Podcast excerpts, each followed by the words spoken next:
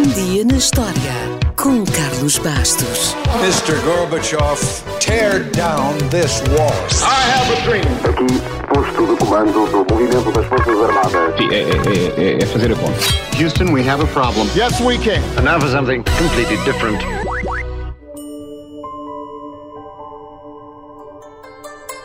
A 29 de março de 1974, um grupo de agricultores chineses, enquanto escavavam um poço, descobriu um exército de terracota.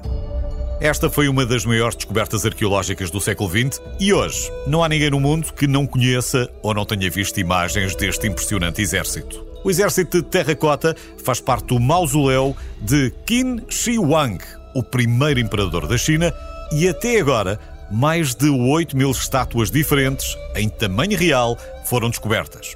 8 mil estátuas só de soldados, fora o resto. Mas já lá vamos.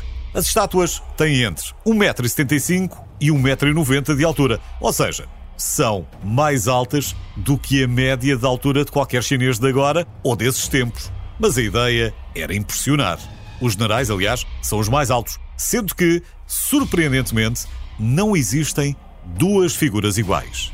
A infantaria, os arqueiros, os generais e a cavalaria têm diferentes roupas e cortes de cabelo, e cada personagem tem diferentes gestos e expressões faciais. Todos foram laboriosos e pacientemente pintados à mão. Alguns ainda estão no seu estado original, mas a grande maioria já perdeu as cores. Já agora, fica a saber que os investigadores descobriram que apenas foram usados oito moldes para fazer o perfil da cabeça de cada soldado.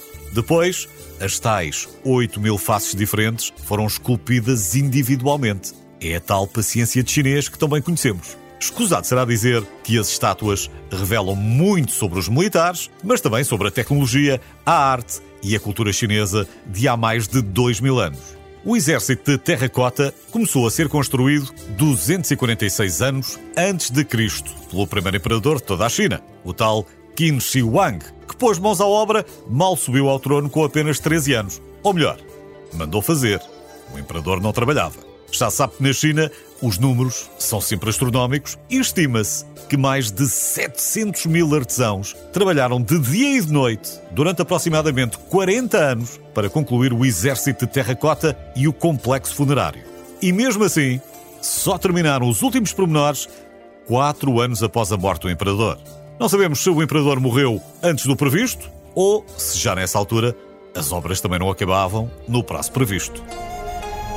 Tal como os egípcios levavam coisas para a vida no além, basta recordar o tumulto do Tancamon, também na China a crença era relativamente parecida e eles acreditavam que os objetos, como estátuas, podiam voltar à vida depois da morte. Assim, o imperador foi acompanhado por mais de 8 mil estátuas de terracota de generais, soldados, arqueiros, cavalos ou carruagens, mas não só.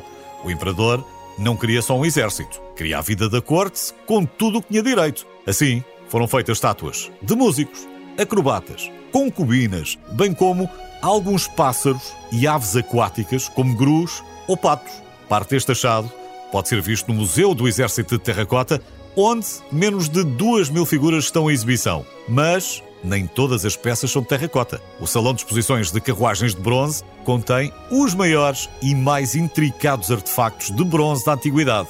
Cada carruagem tinha cerca de 3.400 peças e ainda havia ornamentos de ouro e prata com cerca de 7 quilos em cada carruagem. É uma das maiores atrações da China, mais de 5 milhões de turistas visitam o local todos os anos e ainda há mais para descobrir. Dos 56 km quadrados do mausoléu, ainda só foram escavadas três áreas. Falta escavar a quarta. Que mais mistérios vão os chineses desvendar? Bem, isso vamos descobrir nos próximos anos.